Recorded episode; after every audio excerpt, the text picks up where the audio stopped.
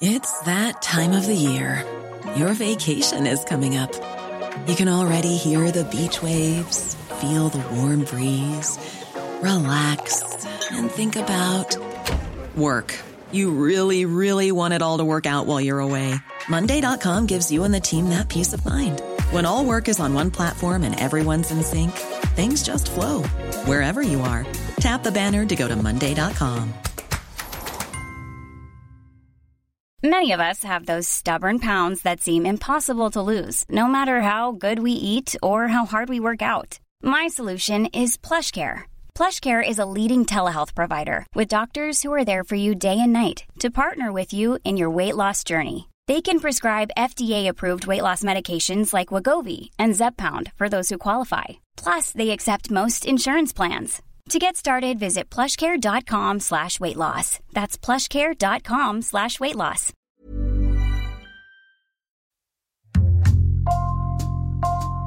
Bonjour, c'est Thibault Lambert et vous écoutez Code Source, le podcast d'actualité du Parisien. Marinette Pichon est une légende du foot français.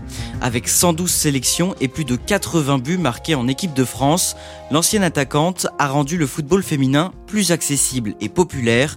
Avant elle, aucune joueuse tricolore n'avait connu une telle notoriété. Marinette Pichon a aujourd'hui 49 ans et un film va bientôt retracer sa vie au cinéma. Son enfance douloureuse avec un père violent, sa carrière faite de records ou plus récemment son combat personnel pour avoir un enfant avec sa compagne. À cette occasion, elle a accepté de raconter son parcours à Ambre Rosala pour Code Source.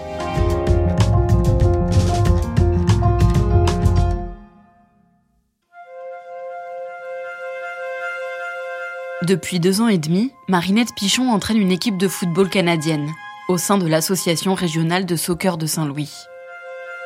Comme elle vit au Québec, elle accepte de me raconter son histoire par téléphone. Marinette vit aujourd'hui une petite vie tranquille avec sa femme et leur fils, loin de la médiatisation. Mais elle sait qu'elle doit beaucoup au football. Ça m'a sauvé déjà d'avoir un échappatoire. Je sais pas ce que je serais devenu euh, sans ça. J'aurais peut-être tourné tourné mal. Deux, ça m'a permis de m'insérer dans une dans une société où j'ai trouvé une place, ma place. Ça m'a permis de découvrir que j'avais des talents et puis euh, ben, d'en vivre aujourd'hui, quoi, de continuer à vivre de mes talents grâce au foot. Marinette Pichon est née le 26 novembre 1975 dans l'Aube. Elle grandit à Brienne-le-Château avec sa grande sœur Ghislaine et leurs deux parents. Sa mère est aide ménagère à domicile et son père est chauffagiste. Marinette est une enfant très dynamique et très joviale et elle découvre le football quand elle a 5 ans. On se promenait avec ma mère euh, à Brienne-le-Château. On était sur la rue, euh, la, grande rue, et on a entendu dans le stade des gamins qui étaient super heureux. Alors on a été attirés, enfin surtout moi. On s'est rendu au bord du terrain et c'est à ce moment-là que j'ai discuté avec le coach, ouais, qui m'a vu, qui m'a tendu une chasuble et m'a dit mais t'as envie de jouer? Et je lui ai dit bah non, je suis une fille. Il a rigolé, il m'a dit allez viens. J'ai adoré, j'ai adoré. C'est comme si j'avais été faite pour ça.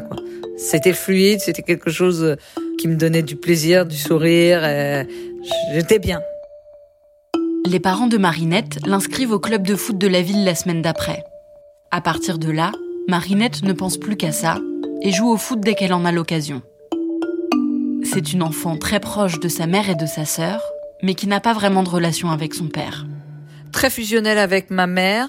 C'était euh, essentiellement beaucoup de, sorties les après-midi. Elle passait sur les bords du terrain de foot.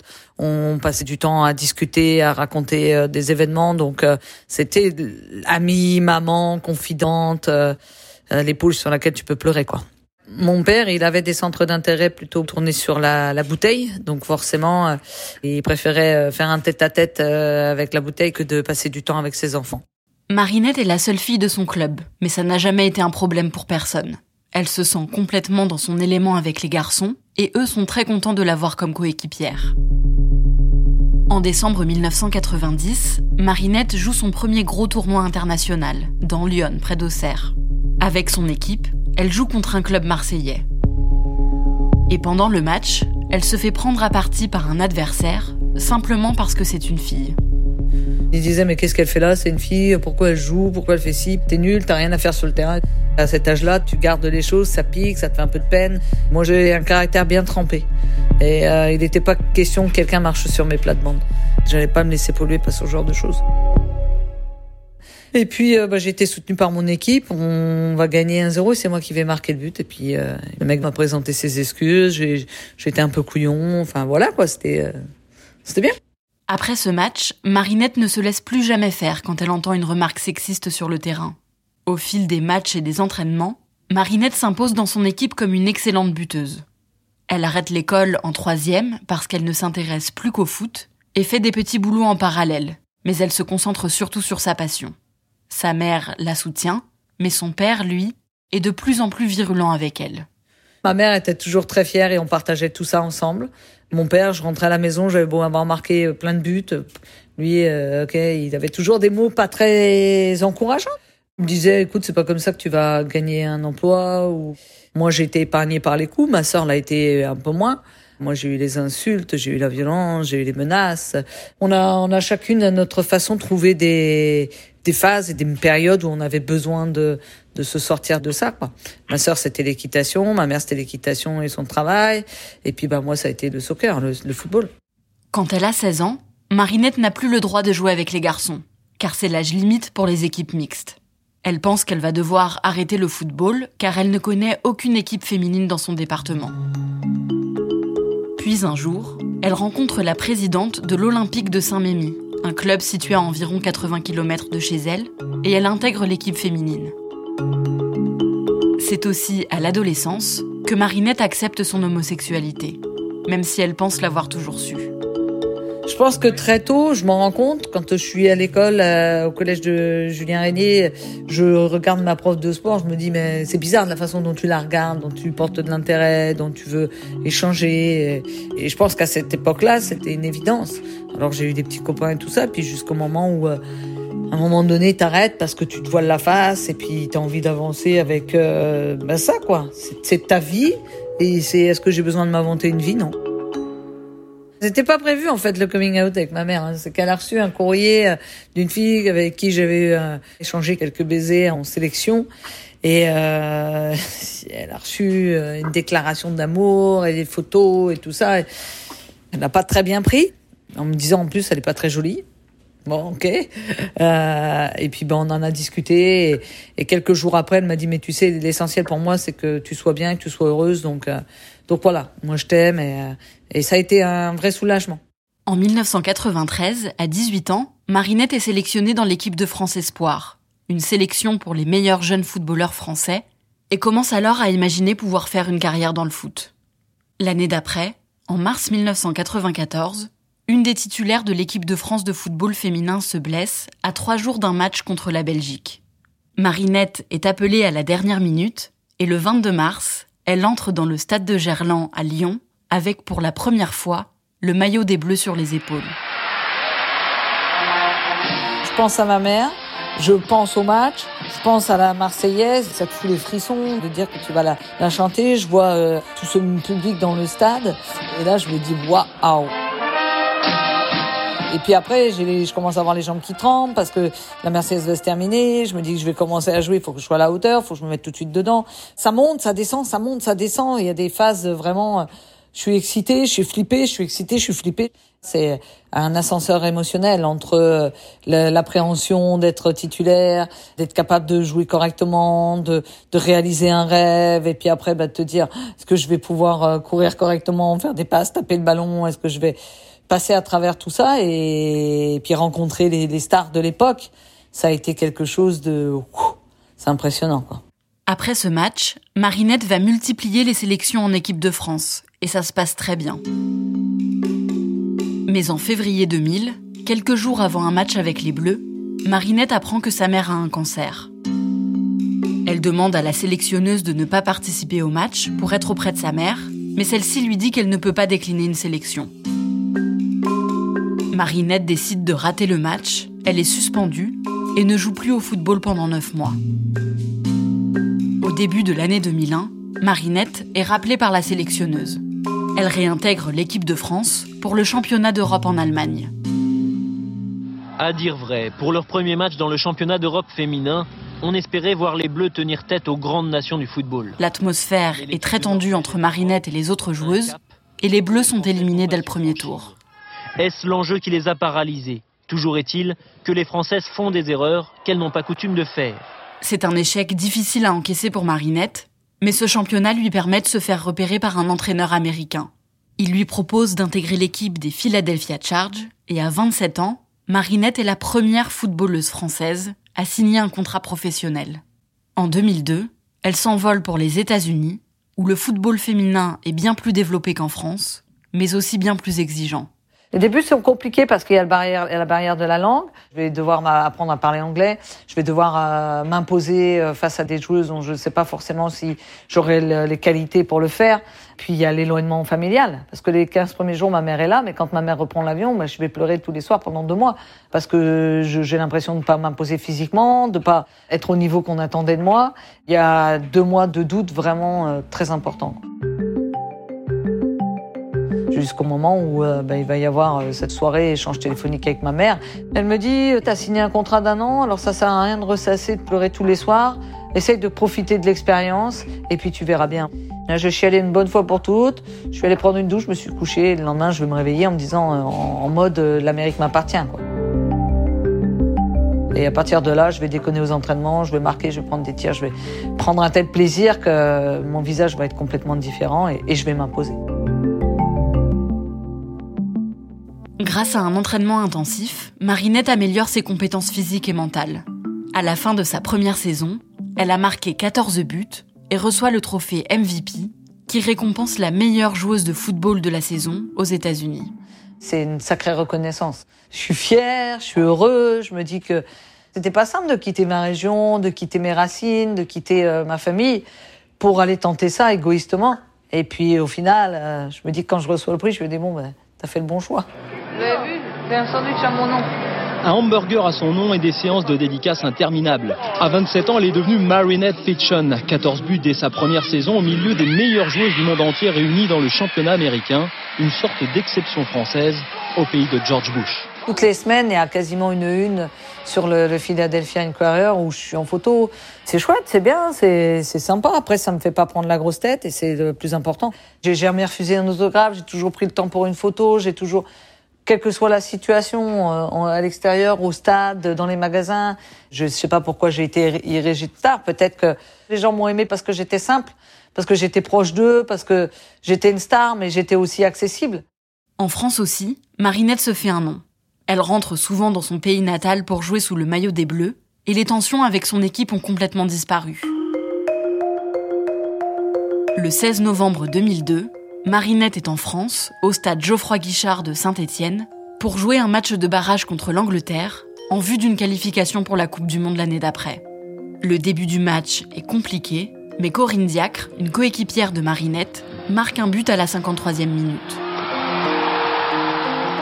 Quand le coup de sifflet final retentit, Marinette et son équipe sont qualifiés pour la première fois de l'histoire à la Coupe du Monde de football suis claqué, je suis lessivé et je suis. Euh, ok, on a décroché une première Coupe du Monde, il y a ma mère dans les gradins. Je la vois, je lui fais un bisou, je lui fais signe et puis on va faire la fête et, et je me dis qu'on l'aura bien mérité quoi. Parce qu'on en a chié jusque-là. C'est l'aboutissement de tout, d'un travail, d'une génération.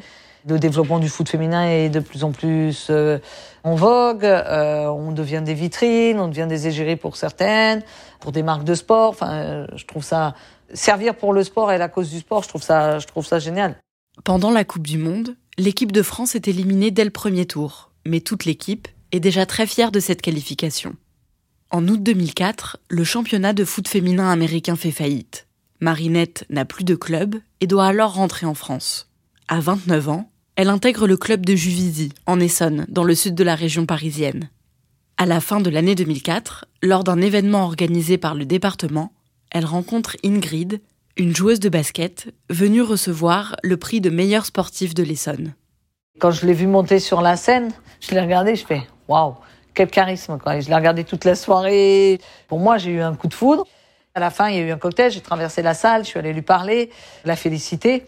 Après, les, des gens qui sont venus en lui disant mais t'as vu euh, qui est-ce qui est venu te féliciter et tout? Ben, oui, enfin c'est une c'est euh, une fille qui travaille au département quoi. Mais il dit mais non non non, c'est Marinette Pichon, la, la star de soccer, le machin. Elle dit ah oui d'accord, bon, on s'en foutait. Et puis on s'est recroisés sur un événement, on a discuté et puis quelques mois après on s'est revus. Pareil sur un événement comme si on s'était quitté la veille et puis ça a été comme si c'était une évidence quoi. On a discuté, on s'est vu, on a partagé des moments avec son fils, euh, Maxime, et puis euh, ça va faire 16 euh, ans qu'on est ensemble. En 2007, Marinette annonce sa retraite internationale. En tout, elle a joué 112 matchs en sélection de l'équipe de France et marqué 81 buts, un record à ce moment-là. Au même moment, elle et Ingrid décident d'avoir un enfant, car Marinette a toujours rêvé de fonder une famille. Elles entament alors les démarches pour une PMA une procréation médicalement assistée. Comme ce n'est pas encore autorisé pour les couples de femmes, Marinette et Ingrid font des allers-retours en Belgique pour essayer d'avoir un bébé. Marinette fait six fécondations in vitro, mais à chaque fois, ça ne fonctionne pas. Puis Ingrid essaye plusieurs fois, mais elle ne tombe pas non plus enceinte. Cinq ans après le début de leur démarche, sur le chemin du retour de Belgique, après une nouvelle tentative d'insémination qui n'a pas marché, Marinette commence à perdre l'espoir d'avoir un jour un enfant. Au bout de cinq années, puis je voyais mes potes tomber enceintes et tout. Euh, qu'est-ce qui se passe? Et ma femme m'a engueulé, elle m'a dit non, ah non chérie. Elle me dit pas toi. Et puis euh, finalement, euh, elle avait raison. Le, dernier voyage, on est allé le cœur léger, on est parti trois jours, on avait réservé l'hôtel. On s'est dit, on se fait un super resto la veille de l'hospitalisation et de des prélèvements. Et puis on était ultra positive. On est arrivé, pouf, tombée enceinte. Marinette et Ingrid explosent de joie à l'annonce de la grossesse d'Ingrid. Elles attendent un petit garçon qu'elles décident d'appeler Gaël. La grossesse est très stressante parce que les deux femmes ont très peur de perdre leur bébé, mais le déclenchement de l'accouchement par césarienne est finalement prévu en novembre 2012. Euh, on va se lever très tôt le 7 au matin. Il y a même ma belle-mère qui était avec nous. Euh, on va euh, accompagner ma femme. Il y a personne dans les couloirs. C'est super calme. On arrive pour 8 heures. Ma femme prend possession de sa chambre. Elle est allongée. Elle prend la douche à la bétadine. Et puis à partir de là, elle va partir au bloc. Et moi, je vais être dans une petite pièce où je vais avoir ma mère au téléphone jusqu'à ce que j'entende dans les couloirs pleurer un enfant. Et là, c'est marrant. Je me dis, c'est mon fils. C'est mon fils. Et puis c'était mon fils. Je suis gaga. Je me dis comment c'est possible qu'un être comme ça que tu n'as jamais vu, avec qui tu n'as jamais échangé, tu puisses l'aimer inconditionnellement. Mais euh, je suis heureuse parce qu'à ce moment-là, ben, je viens d'avoir un enfant avec la femme que j'aime et c'est ce qui a de plus magique. Quoi. C'est cet enfant, il est né de l'amour. Quoi. Après la naissance de Gaël, Marinette est la deuxième femme en France à obtenir un congé paternité de 11 jours. Cette nouvelle est très médiatisée et Marinette devient, un peu malgré elle, la porte-parole de la PMA pour tous. Plus largement, en s'imposant au fil de sa carrière dans un milieu d'hommes, Marinette Pichon a conscience d'être devenue un symbole pour les droits des femmes et des homosexuels. Je ne peux pas dire que je suis pas fière d'être un symbole. Servir d'exemple, c'est toujours, euh, ça veut dire qu'il y a des choses qui plaisent de toi aux autres et et c'est pas négligeable. Maintenant, je me lève pas le, matin avec l'étendard en me disant hum, aujourd'hui je vais défendre cette cause. Je pense que ma vie euh, m'a amené à me positionner, à défendre, à prendre la parole. Et aujourd'hui, euh, si ça peut aider, c'est top.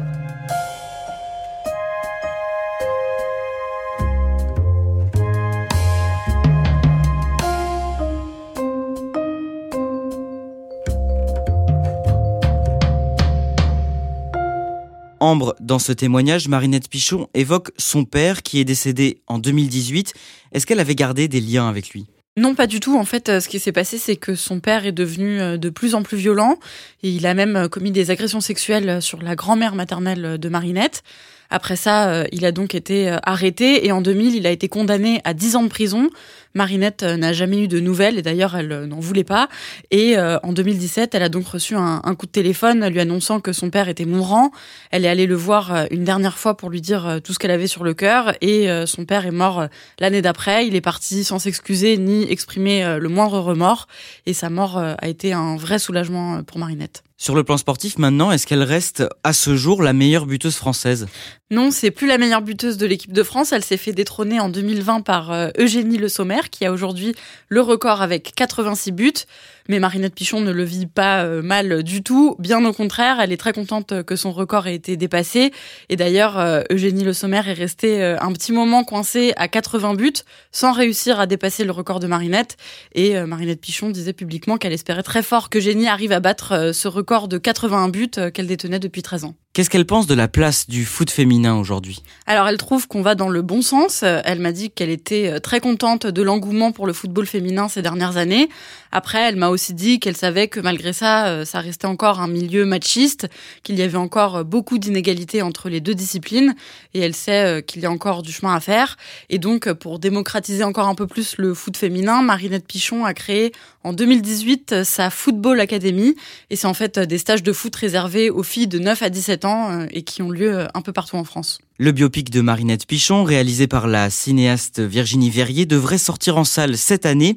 Est-ce qu'on connaît le casting? Oui, c'est la jeune actrice euh, Garance Marillier qui va jouer le rôle de Marinette Pichon. Et pour les autres acteurs, on sait déjà qu'il y aura à l'affiche du film Fred Testo et Sylvie Testu pour jouer ses entraîneurs et Émilie Dequesne pour incarner sa mère. Merci Ambro Rosala et merci à Pauline Conradson pour son aide. Cet épisode a été produit par Clara Garnier Amourou et Sarah Amni, réalisation Pierre Chaffanjon. Code Source, c'est le podcast d'actualité du Parisien. Nous publions un nouvel épisode chaque soir de la semaine. Pour n'en rater aucun, n'oubliez pas de vous abonner sur votre application audio préférée.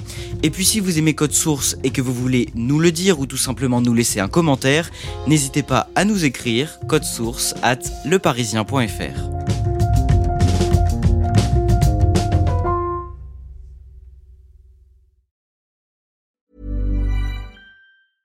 Hey, it's Paige DeSorbo from Giggly Squad. High quality fashion without the price tag. Say hello to Quince.